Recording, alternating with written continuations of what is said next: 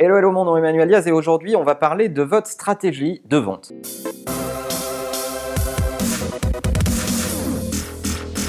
Alors vous le savez, ma passion ce sont les entrepreneurs. J'adore discuter avec les entrepreneurs de toutes petites entreprises, moyennes, très grosses, des boîtes du CAC 40 ou des boîtes internationales, peu importe finalement.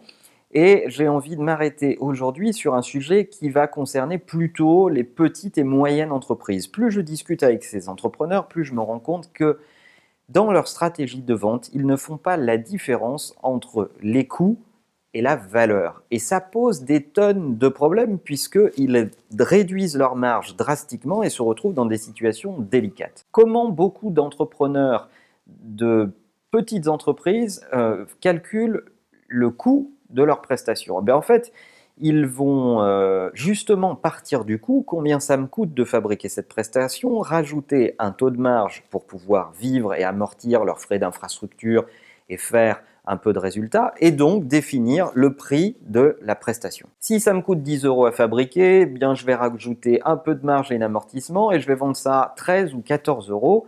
Et tout ça, ça sera ma performance commerciale. Maintenant, mettons-nous du côté du client. Si la réponse que vous lui apportez est évaluée par le client à une valeur différente, prenons toujours cet exemple de ma presta qui me coûte 10 que je vais vendre autour de 13, si dans la tête du client ce que vous lui délivrez a une valeur d'environ 20 ou 25 euros, vous passez à côté d'une marge substantielle tout simplement parce que vous n'avez pas posé la question à votre client de quelle était la valeur du service ou du produit que vous lui délivrez.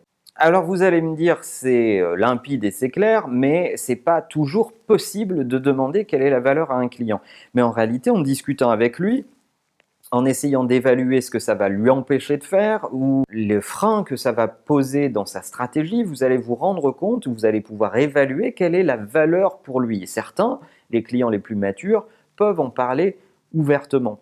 Et le fait de ne pas regarder la valeur plus que le coût peut totalement hypothéquer la performance de votre entreprise. Si je prends un exemple tout bête, j'ai besoin de rentrer en contact avec quelqu'un que je ne connais pas, mais je me rends compte que dans mon réseau, il y a quelqu'un, un ami à moi, qui le connaît. Et ça, c'est un énorme deal pour moi. Prenons un chiffre symbolique, c'est un deal à 1 million eh bien, euh, cette personne dans mon réseau, ça va peut-être lui prendre 5 minutes de son temps pour me connecter et dire oui, oui, tu devrais travailler avec Manuel. Quelle est la valeur pour moi de ces 5 minutes Elle est énorme. Quel est le coût pour lui? Il est très faible. Donc, vous vous rendez compte que le coût et la valeur sont deux paramètres complètement dissociés l'un de l'autre.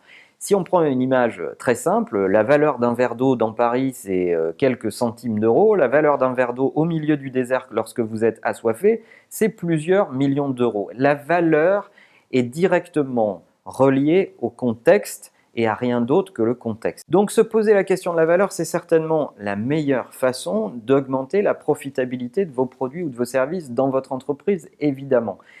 Bien sûr, c'est sans compter sur les services achats, puisque la première chose qu'un service achat fait lorsque vous essayez de vendre une prestation, c'est de vous dire c'est trop cher, il faut baisser le prix. Et là, si vous lui dites ok, je vais baisser un peu le prix, mais je te propose de partager la valeur qu'on va créer ensemble dans un fair deal, eh bien là, il va vous dire non.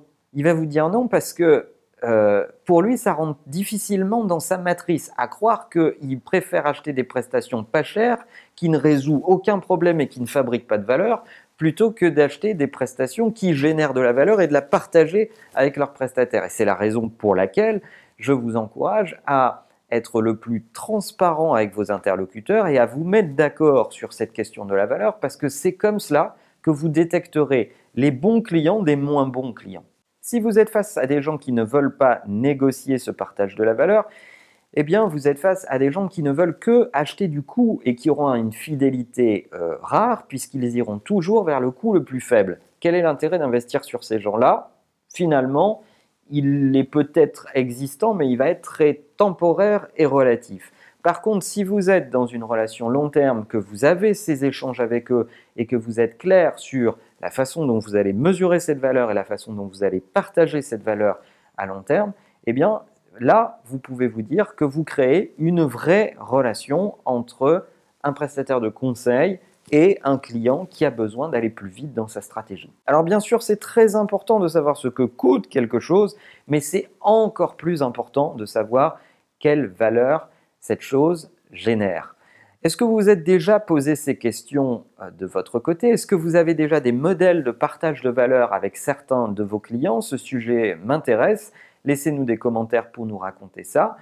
Et bien sûr, n'oubliez pas que la meilleure façon de marcher, c'est de vous abonner à la chaîne YouTube, mais aussi au podcast dans lequel on a de plus en plus d'abonnés. Podcast Manuel Diaz sur iTunes. À bientôt.